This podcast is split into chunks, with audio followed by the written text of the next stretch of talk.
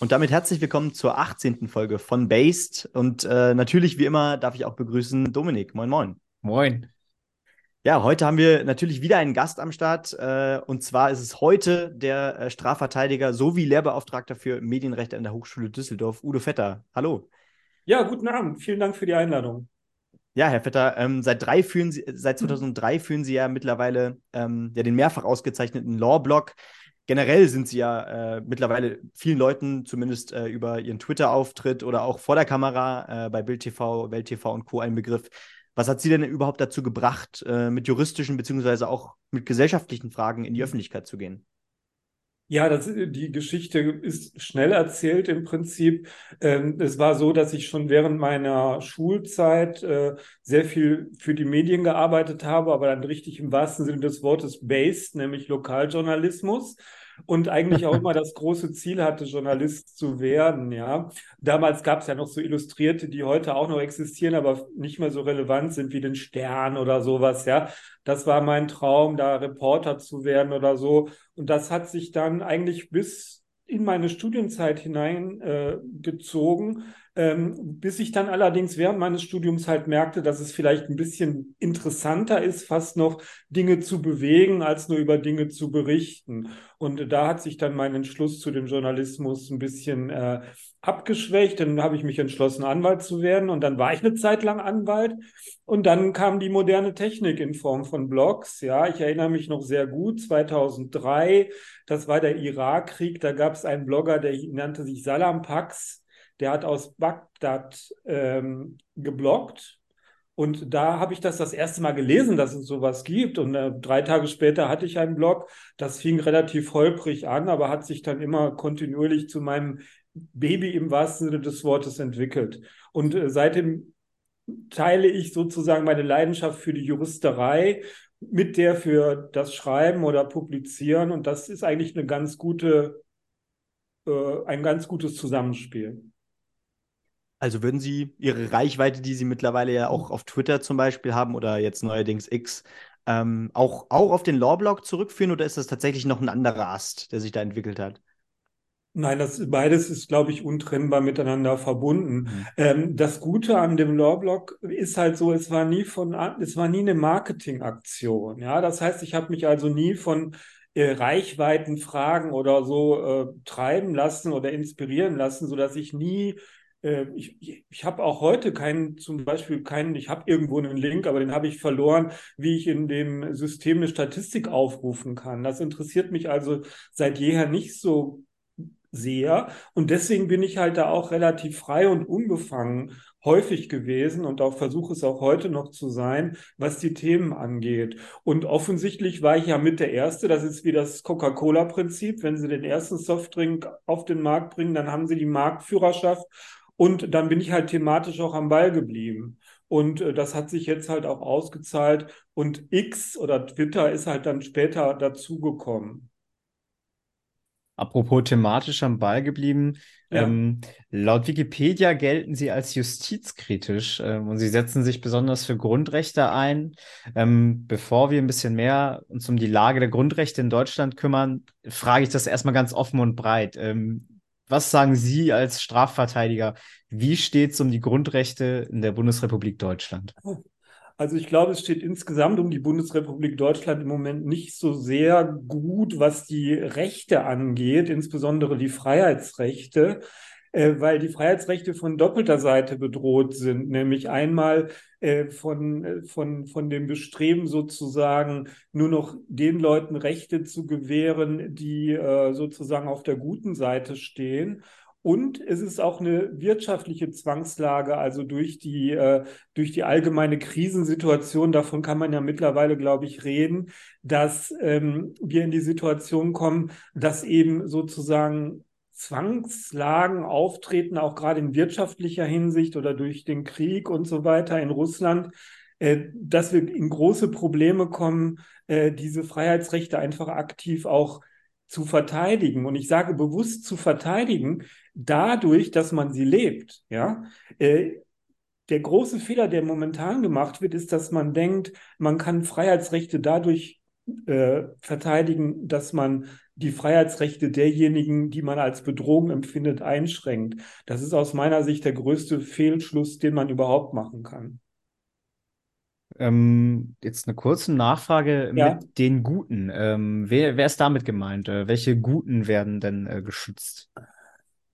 Ja, ich, ich komme ja, ich komme ja so aus einer, sagen wir mal, liberalen Grundhaltung heraus. Ich habe mein ganzes Leben lang mit einer Ausnahme immer FDP gewählt. Da stehe ich auch dazu. Mhm. Nur immer, ich muss sagen, ähm, diese, diese, diese die Situation hat sich etwas verändert, ja, weil zum Beispiel jetzt, wenn ich mal den, den Liberalismus in dem Sinne, wie ich ihn verstehe, sehe, äh, den, den kann ich einfach auch so nicht mehr erkennen, zum Beispiel in der FDP oder in anderen Parteien. Und ich sehe im Moment so eine, ein großes Problem darin, ähm, das wird man ja wahrscheinlich auch jetzt bei den Wahlen in Bayern sehen, dass eben eine Abgrenzung äh, zu, zu den, oder eine Abgrenzung gemacht wird zwischen Gut und Böse dahingehend, dass man sagt, wer sozusagen auf Linie ist, im wahrsten Sinne des Wortes, ja, also wer sich ähm, sozusagen damit, damit, damit, mit, mit einem gewissen Grundkonsens einverstanden erklärt, der immer enger geworden ist in den letzten Jahren und der auch nicht bereit ist, sozusagen Sachfragen offen anzusprechen und zu diskutieren, der gehört halt mittlerweile, das ist ja das, was wir erleben, äh, fast schon zu den Bösen. Ja, ich will jetzt nicht sagen, dass das Böse unbedingt recht sein muss, aber mein Eindruck ist, dass diese, diese, dass die Diskussion von Sachfragen mittlerweile dadurch unmöglich wird, praktisch, weil immer dann, wenn es sozusagen kritische Äußerungen zu dem Mainstream, zur Mainstream-Auffassung ist, ähm, dann eben als rechts oder halt indiskutabel ab, abgestraft werden. Es war eine lange Antwort, tut mir leid, aber das ist natürlich ein unglaubliches, unglaubliches Geeire, zu dem man dann praktisch auch veranlasst wird.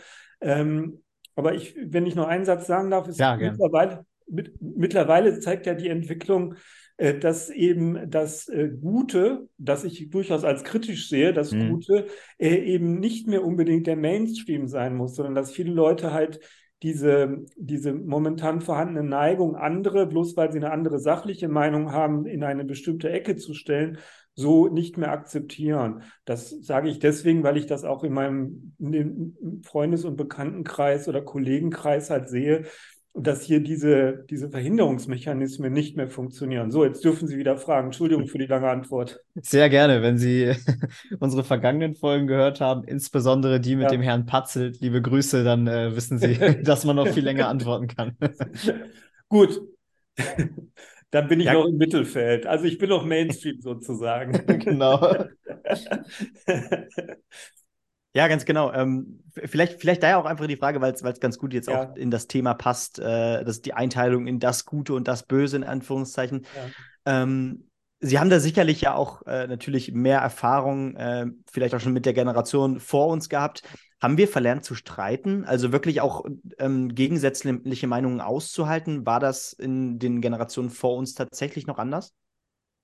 Äh, nein, definitiv nicht. Ich bin ja ein Kind der 70er Jahre. Ich bin 64 geboren. Das heißt, ich habe Franz Josef Strauß noch äh, teilweise miterlebt. Ich habe äh, die, die radikalen Debatten damals miterlebt, äh, die, die RAF-Zeiten und ähnliches. Also diese, diese, diese Konfrontation zwischen verschiedenen politischen Lagern, die war schon immer da.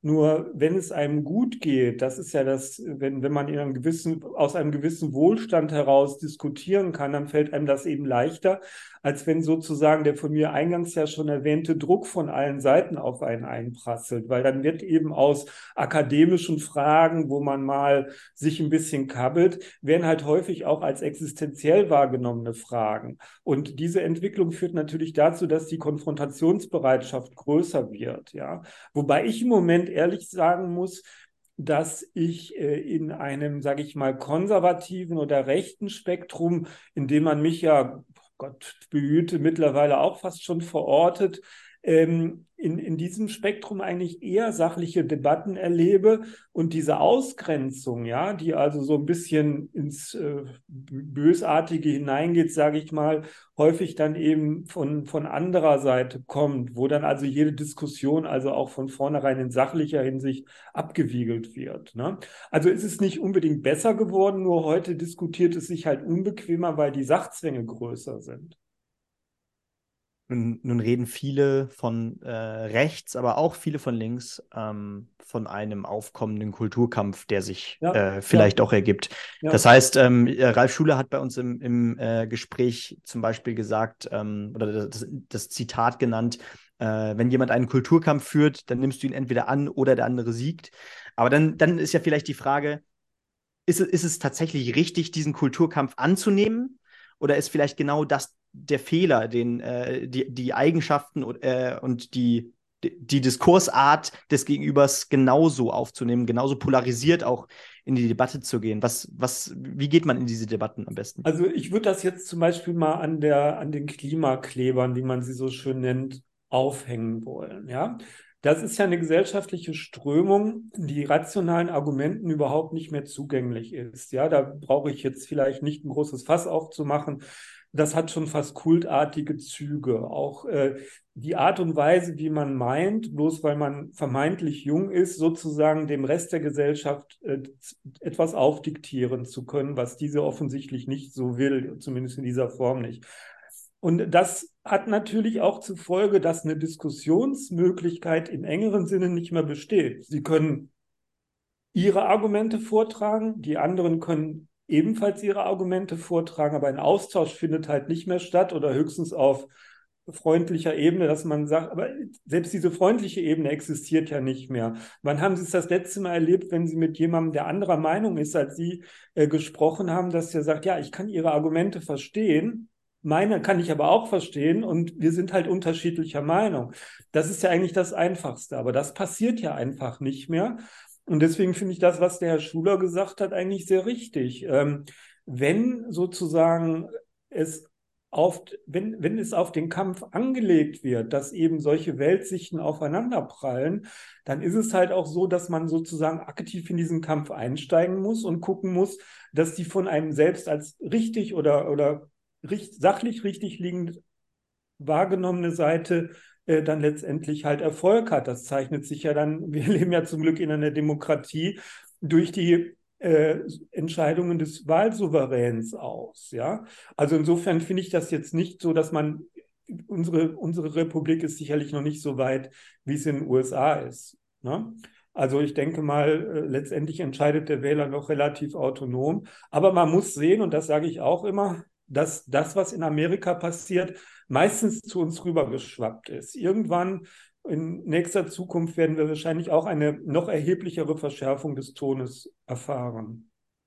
Dann jetzt haben Sie vorhin schon mal angesprochen, dass Sie ja eher ja, liberal ähm, sind. Ist es denn so, dass wir, ich versuche es mal ein bisschen zusammenzufassen, ja. ähm, gerade die Grundrechte und das Grundgesetz ähm, betrachten ja eher den, den Einzelnen, stellen den Einzelnen ins Zentrum, würde ich sagen. Ähm, und das wurde von in den vergangenen Jahren von vielen Leuten uminterpretiert und öfter war dann die Rede von kollektiven Rechten. Also sehen Sie da eine Tendenz vom Individuum hin zur Masse? Also ist das eine Entwicklung, die eventuell auch problematisch ist?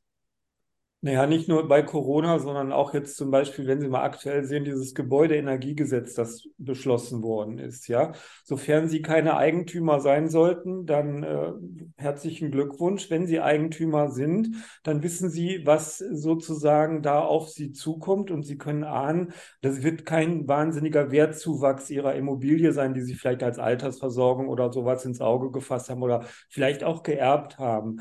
Und diese Dinge haben wir in vielen anderen Punkten auch erlebt, zum Beispiel äh, bei Corona, ja. Da wurde ja der, das Gemeinwohl über das individuelle Wohl gestellt, zum Beispiel bei Kindern, ja, die, die ja völlig unter die Räder gekommen sind. Und Sie erleben ja da, dass sozusagen die Freiheitsrechte, die im Grundgesetz stehen, um eine kurze Antwort zu versuchen, absolut unter die Räder kommen. Ja, da wird das mit dem Gemeinwohl werden die Grundrechte wegdiskutiert. Und das haben wir ja gerade durch bei Corona extrem stark erlebt. Und äh, wir leben es jetzt auch in anderen Bereichen. Ihr habt dieses Gebäudeenergiegesetz angesprochen. Ich empfinde es als auch als eine Einschränkung meiner Grundrechte, zum Beispiel, wenn ich künftig gezwungen werde, einen, eine nicht biologische Frau als Frau zu bezeichnen, unter Verleugnung der Wahrheit, dass sie äh, ein biologischer Mann ist. Ja, das sind ein, ist auch eine Einschränkung meiner Freiheit. Und äh, diese, diese Rechte, die individuellen Freiheitsrechte, die kommen halt immer mehr unter Druck oder nehmen Sie die Chatkontrolle, äh, die Chatkontrolle, die die EU jetzt plant. Ja, wie kann man tiefer in das eingreifen, was wir früher als Fernmeldegeheimnis wie eine Monstranz vor uns hergetragen haben? Ja, früher war es praktisch juristisch nicht möglich, Briefe mitzulesen. Ja, heute soll alles mitgelesen werden. Ja, also die Rechte, über die ich gerade spreche, die im Grundgesetz stehen, die stehen dann zwar halt nur noch, da, stehen dann nur noch da, aber sie werden halt nicht mehr gelebt oder sie können sie nicht mehr leben. Aber die Frage, die sich da dann ja irgendwie auch auftut, ist, ja. ähm, ob das am Ende daran liegt, dass ähm, vielleicht diese Leute äh, das Grundgesetz auch anders interpretieren, ob, oder ob da wirklich, ich, äh, Boshaftigkeit ist das falsche Wort, aber ähm, ob da naja, die, der Wille hintersteckt, das umzudeuten. Und da denke ich mir immer, ähm, ein anderes Beispiel wäre auch beim Thema Klimaschutzgesetz, äh, was ja äh, vom Bundesverfassungsgericht ja. damals gekippt wurde, mhm. äh, mit Hinblick auf die nächste Generation. Also eigentlich faktisch wurden, wurden Grundrechte äh, auf, auf Vorbehalt äh, eingezogen, damit die nächste Generation ebenso viele Grundrechte haben kann, als wären Grundrechte etwas, was man einteilen ja. könnte. Ähm, also es, es, sind ja so viele, viele Bereiche, die es eigentlich umfasst. Und das macht es so interessant und so schwer zu fassen. Ja, also das Bundesverfassungsgericht muss ja nicht in allen Punkten richtig liegen, ja. Also auch diese, diese, diese, diese Vorwegnahme der Zukunft, ja, auf Kosten der Gegenwart, das ist natürlich höchst problematisch, ja. Ähm, das ist ja auch so, wenn uns heute Verzicht gepredigt wird, zum Beispiel, dass wir nicht mehr Fernreisen unternehmen sollen, äh, weil dann in 25 Jahren angeblich das Klima nicht ganz so schlimm wird, wie es angeblich werden soll. Das sind ja alles reine Spekulationen. Ne? Natürlich muss man im Sinne der Nachhaltigkeit und Umweltschutz ist ja keine Neuerfindung an, an solche Dinge denken in der Zukunft. Aber man darf das, meine ich, halt nicht unbedingt blindlings auf Kosten der Gegenwart machen. Ja? Also wenn wir heute sozusagen einen vorauseilenden Verzicht üben, dann, schränkt, dann sind unsere Rechte heute nicht mehr existent. Ja, wir wissen nicht, ob unsere Kinder die jemals werden ausleben können. Und wir, man muss sich ja immer die Frage stellen, was macht das Ganze dann für einen Sinn? Ja, also ich verzweifle ja immer ein bisschen, zum Beispiel bei diesen Kohlendioxidemissionen, den Zahlen, wenn man dann sieht, dass die gesamte Menge, die jetzt eingespart werden soll, in einem Jahr äh, in einem Jahr bei uns, ja, durch die gesamten Maßnahmen der Menge entspricht, die China an einem Tag emittiert an Kohlendioxid. Also das ist dann einfach aus juristischer Sicht stellt sich die Frage nach der Verhältnismäßigkeit. Mhm. Ich will es mal runterbrechen auf folgendem Punkt, ja. Es ist doch, es ist doch klar, dass die Menschheit, das können Sie auch zum Beispiel bei dem Historiker Harari nachlesen, äh, Noel Yuval Harari heißt er, glaube ich, wenn ich nicht ganz falsch liege. Sehr gutes Buch. Ähm, der hat ja auch gesagt, natürlich, wir haben nur eine Erde, aber diese Erde ist von jeher Gegenstand der Ausbeutung und des Nutzens für den Menschen gewesen, weil wir ansonsten halt auch nicht überleben können, wenn wir uns nicht im weitesten Sinne an der Erde vergreifen. Das hört sich jetzt ein bisschen komplizierter an, als es ist.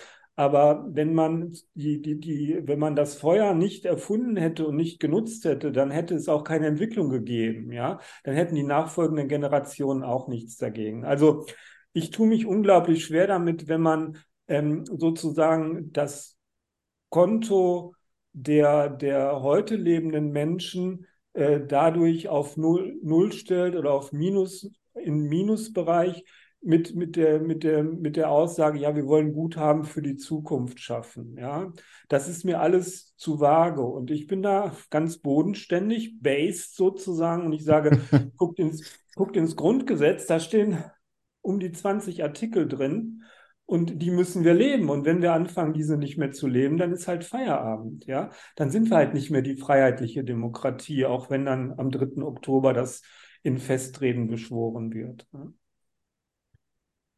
Wenn wir jetzt gerade beim Klimabereich sind, ähm, ich wollte eigentlich gerade Corona aufgreifen, jetzt sind wir davon schon Ja. ein bisschen weg. Das machen wir gleich gerne nochmal, aber jetzt gehen wir mal eine Ja. Stufe runter quasi und sprechen mal über die Klimakleber. Ähm, das sind ja vor allem zwei Fragen, die, glaube ich, im Moment die Leute beschäftigen und die immer Ja. wieder auftauchen. Eine Sache, die viele aufrüttelt, ähm, ist das Thema Notwehr. We- Wenn jetzt sich die Menschen dort festleben, beziehungsweise, das möchte ich Sie fragen, kann man da überhaupt von Notwehr sprechen oder müssen wir hier eher von Selbstjustiz sprechen, ähm, die ja auch strafrechtlich dann irgendwann relevant wäre, wenn es da zu Körperverletzungen zum Beispiel kommt? Also es gibt eine theoretische Auffassung, die kann ich Ihnen gerne sagen und die ist, glaube ich, auch nicht groß wegzudiskutieren. Wenn Klimakleber sich auf die Straße setzen und den Verkehr blockieren, dann sind das Nötigungen, sind strafbare Handlungen und das äh, Strafgesetzbuch sieht in Paragraph 32 ein Notwehrrecht vor. Wenn es ein gegenwärtiger rechtswidriger Angriff ist, den Sie nicht unmittelbar mit anderen Methoden aus der Welt schaffen können. Also die Nötigung begangen durch die Klimakleber ist eine notwehrfähige Handlung und Sie können sich auf Paragraph 32 Strafgesetzbuch berufen. Da stimme ich auch äh, den ähm, wissenschaftlicher orientierten Juristen und Strafjuristen zu. Wo ich aber nicht zustimme, ist, dass man diese richtige Einordnung der Rechtslage so interpretieren darf, dass, es, dass man es den Menschen empfehlen sollte, Klimakleber an Kragen zu packen und von der Straße wegzutragen oder möglicherweise sogar gegen sie tätlich zu werden. Weil, wie so häufig im Leben, gilt der Spruch, zwei Juristen, drei Meinungen. Und dieses Notwehrrecht, über das wir reden, kann man natürlich zwar so runterbrechen, wie ich das gerade getan habe, das geht akademisch total problemlos und ist auch wenig dagegen zu sagen, aber im konkreten Fall bei einem Amtsrichter vor Ort, der wird möglicherweise dann sagen, ja, das Notwehrrecht hat ja auch Grenzen, warum haben Sie nicht auf die Polizei gewartet? Ähm, wieso haben Sie den so hart angepackt? Ja, der hatte ja dann irgendwie Schmerzen am linken Ohr oder irgendwie sowas. Und dann sind sie in der Diskussion drin, hat ihr Notwehrrecht gereicht? Und dann sind sie plötzlich derjenige, der Körperverletzung begangen hat oder ihrerseits eine Nötigung. Also ich trenne da ganz klar die saubere Rechtslage, das kann man alles problemlos subsumieren, mit dem Risiko, dass man sich individuell auf, dem man sich individuell aussetzt, wenn man gegen Klimakleber sozusagen im weitesten Sinne handgreiflich wird. Ich würde mir die Kosten persönlich ersparen.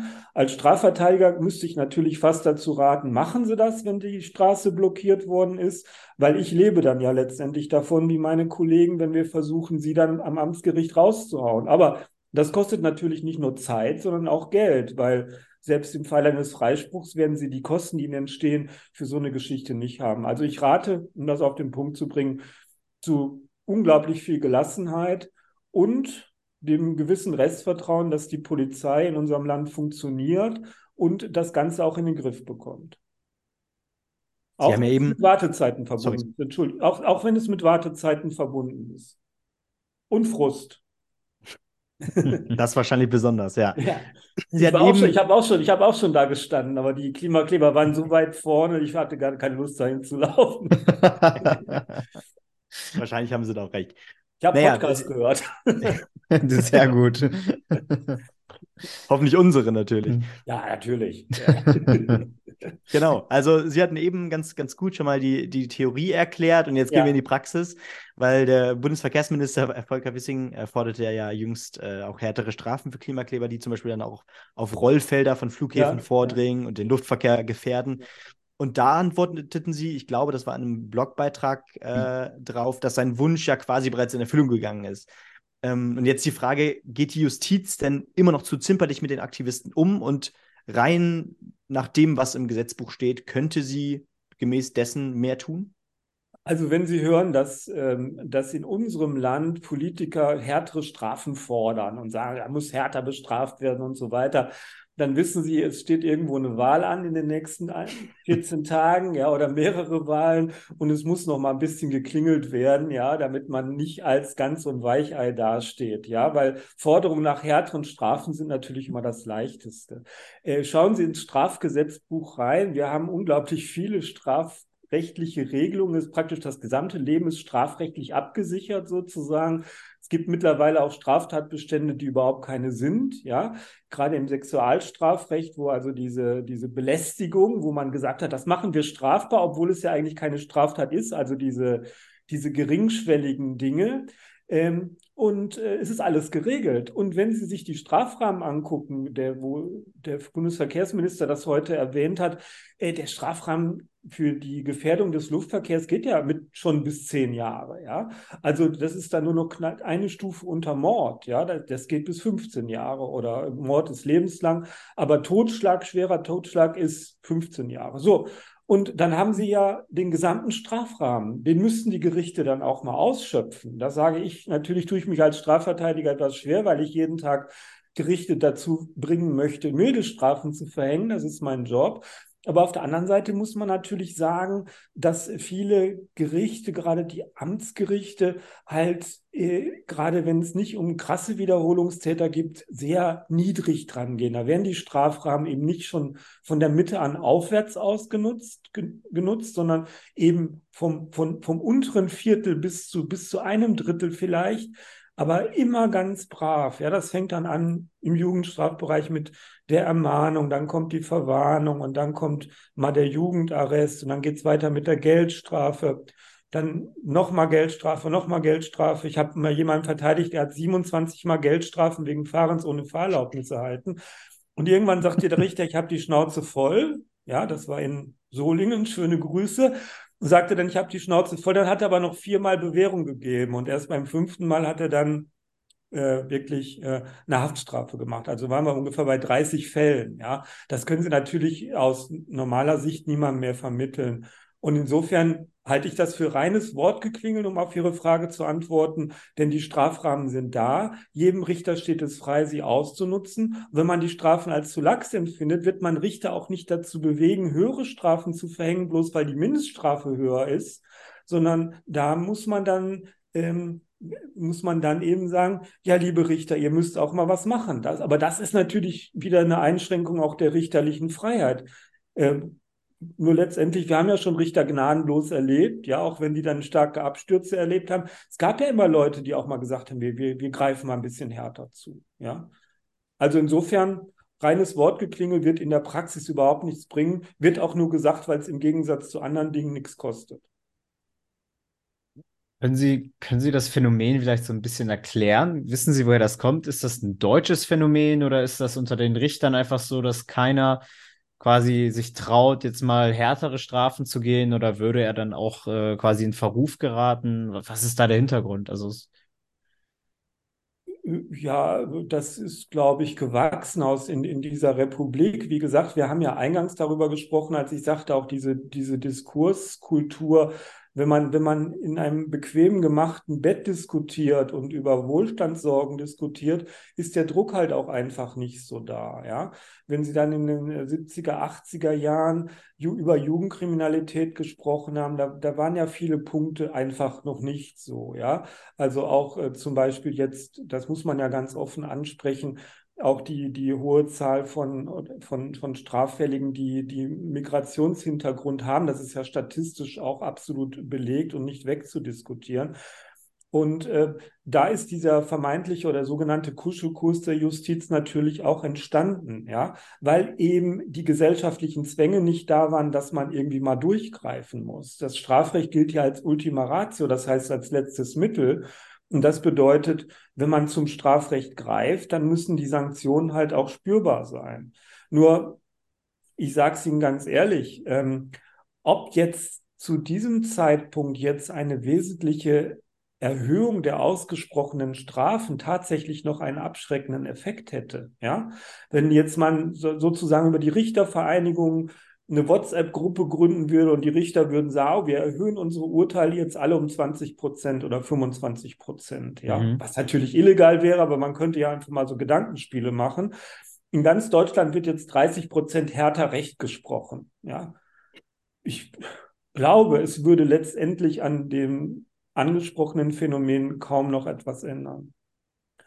Und das Problem, das sich ja dann stellt, ist, sie können aber auch nicht für alles die Todesstrafe verhängen. Die gibt es bei uns sowieso nicht, aber sie können auch nicht für alles lebenslänglich geben. Ja, also ich, da bin ich dann auch wieder zwiegespalten, weil ich habe halt auch immer das Gefühl, dass man, dass das Strafrecht dann halt letztendlich auch überschätzt wird, ja, weil das ist kein, kein Regulierungsinstrument, effektives Regulierungsinstrument für die Gesellschaft, ja, wenn also die Gesellschaft sozusagen äh, am Rande des äh, Zusammenbruchs oder des Abgrunds steht oder es zumindest deutlich bergab geht, wird das Strafrecht auch nichts groß retten. Ne, da hätte man vielleicht früher anfangen müssen, also so, so eine äh, Zero-Toleranz-Politik, wie es in New York damals gewesen ist, das hat natürlich gezogen. Aber da hat man natürlich auch im richtigen Zeitpunkt dann äh, Maßnahmen ergriffen. Ja.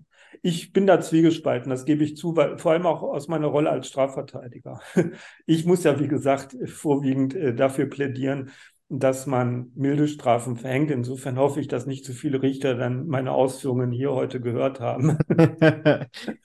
Also machen Sie bitte in falschen Kreisen keine Werbung für diesen Podcast. Und das mal, ich möchte das mal ganz kurz zuspitzen. Das heißt, ja. ähm, gut, Sie sagen, Sie sind zwiegespalten, aber ich, ich als Laie denke mir ja auch, okay, ähm, wenn wir jetzt die, den Aktivisten klar machen oder wenn wir jetzt die alle ins Gefängnis stecken, wenn die sich festkleben oder, oder sehr hohe Geldstrafen, äh, dann müsste es doch eigentlich vorbei sein mit den Protesten, oder? Ja, ja, gut. Da, wenn, wenn wir jetzt, ohne dass ich es gemerkt habe, immer noch zu die, konkret über dieses Thema gesprochen nee, haben. Nee, haben wir nicht, aber jetzt, ich, ich weiß da, nur. Da komme ich gerne drauf zu. Da sieht es natürlich ein bisschen anders aus, mhm. weil das sind Kinder der Wohlstandsgesellschaft, ja. Das sind äh, Klimakleber werden, habe ich schon gesehen, mit dem SUV von der Mama zum Protest gefahren, ja also Düsseldorf.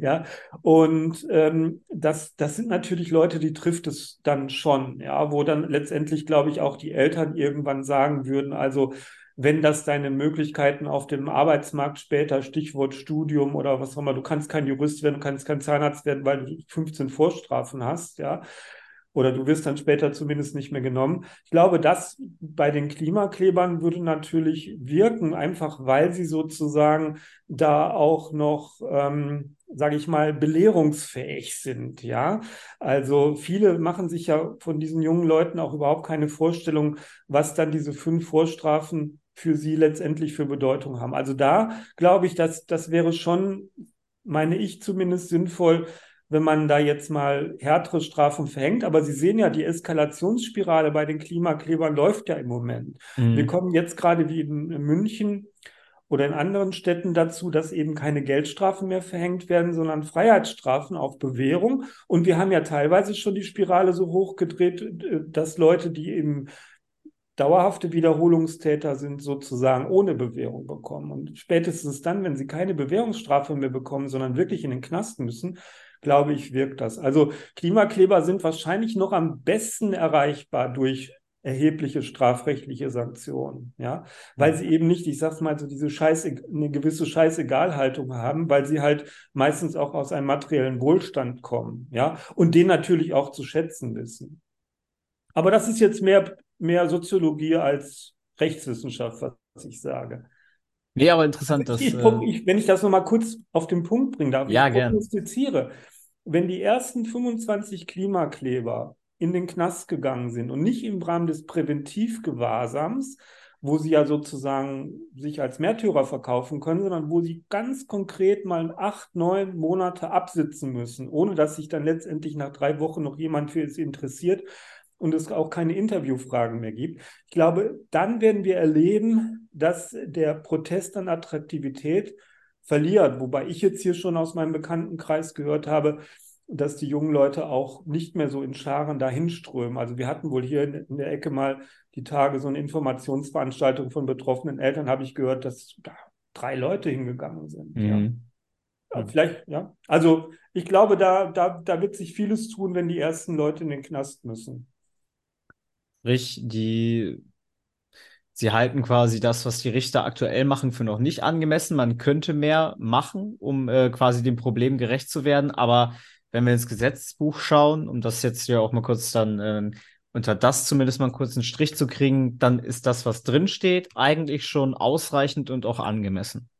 Für die Nötigung, die Klimakleber im Straßenverkehr begehen, ist ja die äh, Strafe bis zu drei Jahre Gefängnis. Ja. Mhm. Äh, und das ist ja die Strafe für die einzelne Tat. Ja, das heißt also, wenn Sie zum Beispiel dann 15 Taten verhandeln, ja, äh, dann ist die Höchststrafe, dann ist, würden Sie vielleicht, kriegt der Klimakleber vielleicht einmal sechs Monate, einmal vier Monate, einmal acht Monate und am Ende kommen elf Monate raus. Aber wenn er danach weiterklebt, nach diesem Urteil, gibt es ja neue Verhandlungen und diese Strafen sind dann nicht gesamtstrafenfähig. Klingt jetzt kompliziert, aber dann wird knallhart addiert. Und dadurch, dass ja die nachfolgenden Strafen auch höher ausfallen, weil es Wiederholungstäter sind, sind sie natürlich dann am Ende bei, denke ich mal, den notorischen Wiederholungstätern, die ja jetzt erst in nächster Zeit zur Rechenschaft gezogen werden durch Prozesse, schnell auch bei Strafrahmen, die deutlich über drei Jahren liegen können. Und das ist natürlich dafür, dass man sich auf die Straße gesetzt hat mit so einer Warnweste. Ja, ich weiß übrigens noch nicht, wenn ich das mal sagen darf, wie hoch der Erdölgehalt dieser Warnwesten ist. Ja, die, sind, die scheinen mir immer sehr fossil zu sein, diese Dinger. Ähm, und da werden Sie, werden Sie Straf, Strafen am Ende haben, wo die Leute dann in Tränen ausbrechen und auf X oder jetzt bei Blue Sky schreiben, das habe ich so nicht gewusst, dass das zusammengerechnet wird. Ne? Also das kann noch ganz übel nach hinten losgehen. Alles klar, ich würde sagen, in dem Bereich ähm, setzen wir jetzt, wie Dominik richtig gesagt hat, einen Strich drunter. Gerne. Und ähm, ein anderer Bereich, ähm, den wir zumindest noch kurz anreißen wollen, vielleicht haben wir dann nochmal äh, mit Ihnen eine äh, Zeit für äh, in ja, unbestimmter Zeit nochmal eine extra Folge drüber zu machen, weil das, glaube ich, etwas ist, was uns alle immer noch beschäftigt oder uns beschäftigen sollte, ja. nämlich das Thema Corona.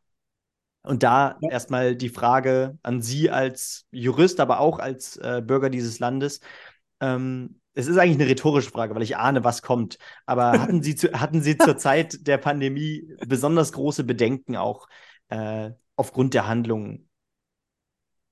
Also ich, ich will das mal so darauf runterbrechen, dass meine heute etwas hartherzige Einstellung gegenüber diesem Land und wie es sich entwickelt, ja, auch maßgeblich durch die Erfahrung in der Corona-Pandemie mitgeprägt worden ist. Ja, ich habe heute in der Rückschau, das habe ich seinerzeit, das ist ein schleichender Prozess, aber ich glaube, dass Corona uns allen gezeigt hat, dass wir letztendlich eine Schönwetterdemokratie sind. Ja, dass also in spätestens in dem Augenblick, wo eine möglichst laut schreiende Mehrheit, ja, ich bin jetzt kein Impfgegner oder sowas, ganz im Gegenteil, aber versucht sozusagen die Grundrechte mit nicht Binsenweisheiten, aber mit, mit alleinselig machenden Weisheiten auszuhebeln und jede Diskussion darüber zu vermeiden, ähm, das zeigt eben, wie, wie brüchig auch äh, sozusagen diese und die, die, die Schale unserer Zivilisation oder unserer Rechtskultur ist, dass eben das Grundgesetz dann letztendlich kaum noch etwas gegolten hat in diesen Bereichen. Also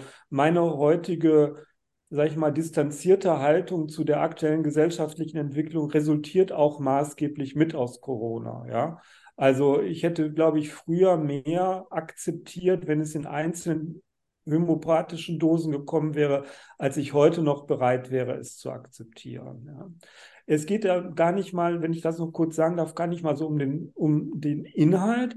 Es geht eher so um den Ton, mit dem uns das verkauft worden ist und diese Rigidität, der, des, des kein Widerspruch duldens. Ja.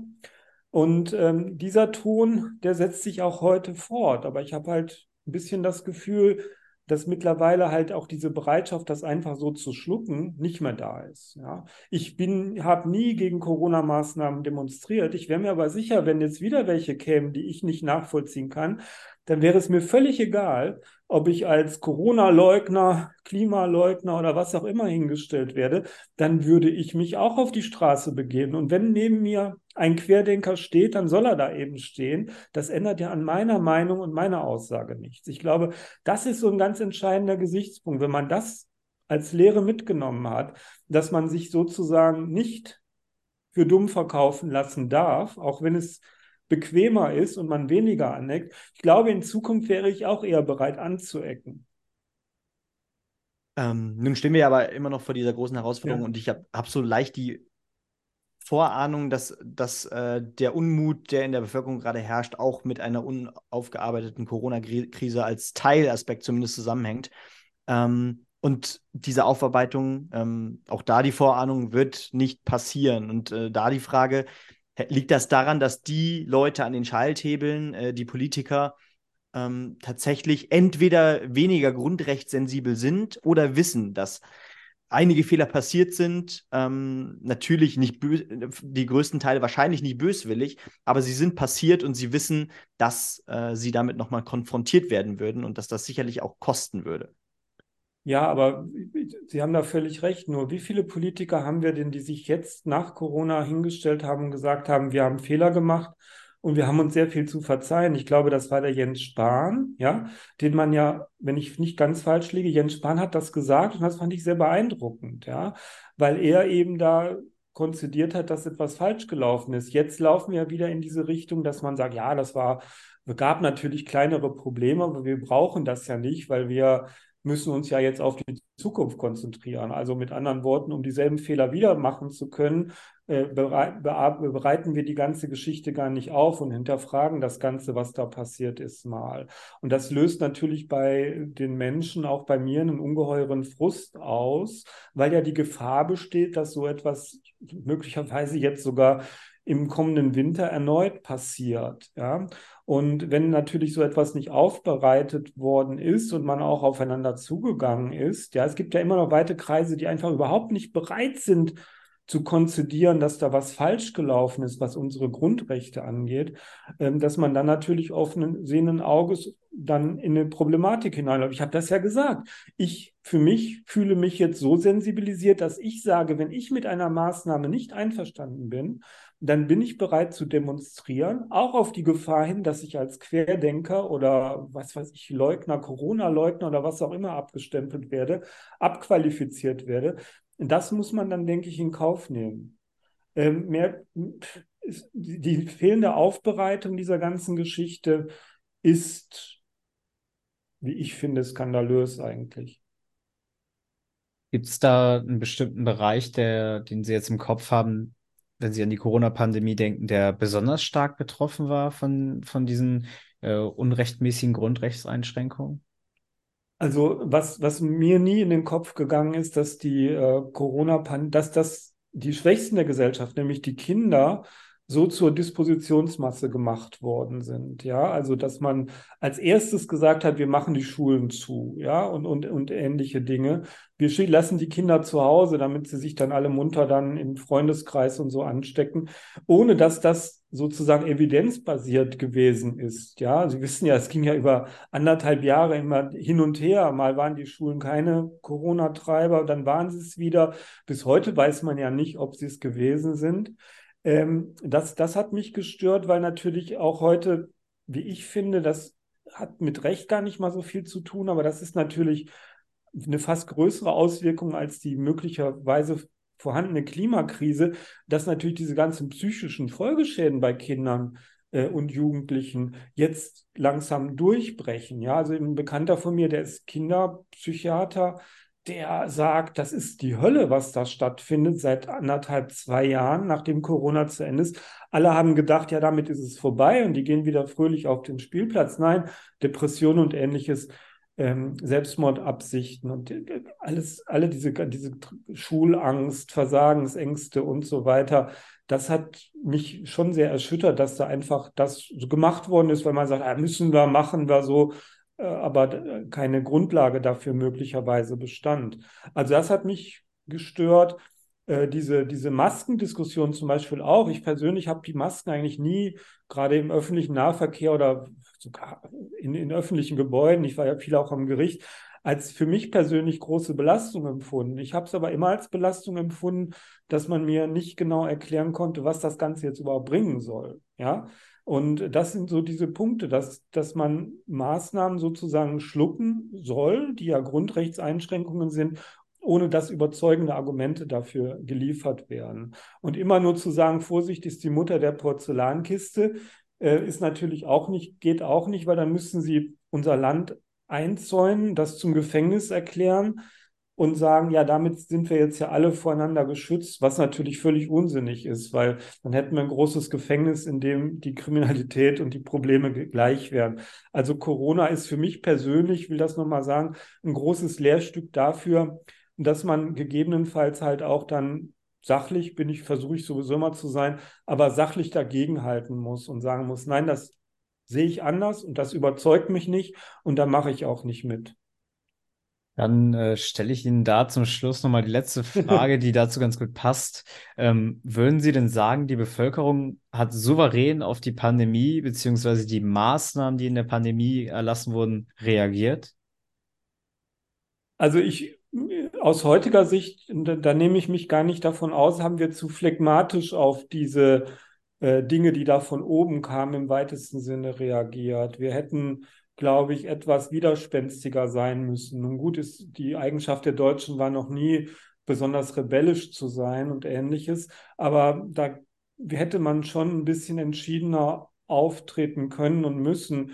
Zumal für mich ja sich immer die Frage stellt, es gab ja auch Länder, die praktisch keine Corona-Beschränkungen hatten. Und das ist ja die einfache Kontrollfrage. Ich glaube, Schweden, ne? Schweden oder Norwegen haben ja praktisch überhaupt keine Maßnahmen gehabt über, über lange Monate hinweg, wo die Pandemie-Opferzahlen auch nicht wesentlich größer gewesen sind. Ich will das jetzt gar nicht zerreden. Es ist nur ganz einfach so, dass wenn natürlich ein Erfolg von solchen grundrechtsrelevanten Maßnahmen ausbleibt oder auch absehbar ausgeblieben ist, dass sich dann die Frage stellt, waren diese Maßnahmen denn letztendlich rechtmäßig? Aber wie wir ja gerade vorhin festgestellt haben, soll das Ganze ja offensichtlich nicht aufbereitet werden, sondern sozusagen mit dem Deckmantel der Geschichte äh, begraben werden. Ich halte das für einen großen Fehler, gerade weil wir für, ich sag's mal so, so viele Millionen für irgendwelche unsinnigen Studien und Gutachten ausgeben, aber dass man zum Beispiel mal auf die Idee käme, so eine Art äh, Kommission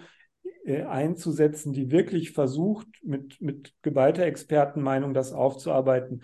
Das, denke ich, wäre trotz der schwierigen Haushaltslage in Deutschland sicher unglaublich gut investiertes Geld, wenn man so eine Art äh, Club of Rome Report oder sowas, so, so wirklich so ein White Paper hätte, wo wirklich das aufgearbeitet wird. Da muss man ja nicht mit einverstanden sein, dann wüsste man aber zumindest, was ist Stand der Dinge. Und wenn man im Ungewissen bleibt, ist es immer schwierig. Ja, ich glaube, das ist ein Thema, was uns noch ja. lange beschäftigen wird und dementsprechend ähm, vielleicht auch ein cooles Thema, um daran in einigen Monaten nochmal mit Ihnen anzusetzen. Es würde uns sehr freuen und ich würde erstmal sagen, vielen Dank, dass Sie uns heute die Möglichkeit gegeben haben. Ja, ich komme jederzeit gerne wieder virtuell zu Ihnen. Melden Sie sich gerne und ich bedanke mich für das gute Gespräch mit vielen Themen und wünsche Ihnen alles Gute und viel Erfolg mit dem Podcast. Vielen Dank. Ja, und dann, äh, also ich möchte nur eine kurze Anmerkung machen. Ich glaube auch, dass diese Aufarbeitung so wichtig wäre für unsere Demokratie. Und ich glaube, ein äh, Beispiel, was man ähm, ja nicht gleichsetzen, aber zumindest vergleichen kann damit, ist, was ich jetzt am Tag der deutschen Einheit wieder gemerkt habe, ähm, die Aufarbeitung der DDR, die quasi in der BRD nie so wirklich fest also die, die hat nicht so richtig stattgefunden und entsprechend äh, wird zum Teil vieles, glaube ich, aus der sozialistischen Diktatur dort noch verklärt und äh, ist heute vielen noch gar nicht mehr so in den Köpfen. Und ähm, entsprechend mit sowas entsteht auch immer die Gefahr, dass ähm, gewisse Dinge sich wiederholen könnten. Ja, ich, ich denke, wir erleben ja mittlerweile eine Distanzierung von der eigenen Republik. Ja, also ich bin kein Anhänger von Symbolen, aber wenn man dann jetzt diese Videos von dem Festakt sieht, ja, wo es gelungen ist, in dem gesamten Festsaal keine einzige Deutschlandflagge aufzuhängen und die einzige Flagge, die vor der Elbphilharmonie geweht hat, auch noch falsch aufzuhängen, nämlich wie die belgische Flagge. Ja, äh, das ist natürlich schon ein Zeichen dafür, dass sozusagen da der innere Kompass ein bisschen äh, verloren gegangen ist. Ne? Aber das ist natürlich auch, glaube ich, so diese, diese, die, das, das da wird, wenn man, wenn man, wenn man die, wenn man plötzlich die Werte sozusagen, die man bisher immer geteilt hat, wegdiskutiert, fällt es halt auch immer leichter, irgendwelche Maßnahmen äh, von der Seite her ins Spielfeld zu bringen. Ja, das ist, das ist ja das, was Sie auch meinen. Also insofern ist es, ähm, ist die Entwicklung etwas, etwas unerfreulich. Und äh, diese, diese fehlende Aufarbeitung, das hat halt auch findet ja in anderen Bereichen auch statt. Ja, also ich will jetzt hier nicht wieder zu dem Gebäudeenergiegesetz oder anderen Maßnahmen. diese ganze Gender-Geschichte, über die wir gar nicht gesprochen haben, das sind ja alles Punkte, äh, wo man sagt, äh, kann man natürlich so und so sehen, aber warum muss, muss man sich, wenn man es anders sieht, die, die, die Meinung anderer sozusagen aufdiktieren lassen? Ja, also warum, ich komme nochmal auf den Punkt zurück, warum muss ich biologische Wahrheiten ja verschweigen, ja, ich, ich habe natürlich das Recht, höflich zu sein und sie nicht zu erwähnen, ja. Aber wieso muss ich es mir verbieten lassen? Wieso muss ein Staat kommen und sagen, seien Sie bitte so diskret, das und das nicht zu sagen, obwohl ich es ja gar nicht machen würde, unter Strafandrohung oder unter Bußgeldandrohung. Also das sind Dinge, da muss ich sagen, da geht der Staat einfach zu weit und das wird sich wahrscheinlich auch in absehbarer Zeit entsprechend niederschlagen. Ja, wir haben ja nächste Woche Wahlen. So ist es. Äh, und ja. Benny wird mich im Nachhinein noch äh, steinigen, dass ich jetzt nochmal äh, wieder angefangen habe, nachdem er wollte, ich, wollte, wollte, ich wollte sie nicht, ich wollte sie nicht von wichtigen Dingen abhalten. Nein, das nicht, sowieso nicht. aber, aber beim, ich, ich, verspreche, beim nächsten Mal antworte ich etwas kürzer, aber ich war ganz so, und gar nicht. Sie haben, so, nicht. So, Sie haben so grundsätzliche Fragen gestellt und dann kommt man natürlich dann leicht von Hölzchen aufs Stöckchen. Ne? Das war, das war auch die Intention. Also das ist ja das Schöne an dem äh, am Podcast, dass man ja so viel Zeit hat, wie man, wie man will. Quasi. Sie können mir einen Gefallen tun, Sie, Sie schneiden einfach immer so ein paar Zwischenfragen rein, ja, damit es nicht ganz so einseitig ist, die Diskussion. Ja. So, und dann, ja. ähm, Sie haben die Wahl angesprochen und über die Wahl werden Benny und ich nächste Woche auch sprechen, wie ja. immer mit einem tollen Gast. Ähm, das, äh, liebe Zuhörerinnen und Zuhörer, äh, verraten wir euch aber wieder nicht, weil sonst äh, springt er uns wieder ab. das, äh, das hat die Vergangenheit Vergangenheit gezeigt. Äh, da haben wir mal Pech gehabt. Und entsprechend, ähm, ja, nochmal vielen Dank an Sie, Herr Vetter, ähm, dass Sie da waren. Ich danke Ihnen auch für das Gespräch. So, und dann, äh, Benny, hast du das letzte Wort heute äh, und wir hören uns in der nächsten Woche wieder.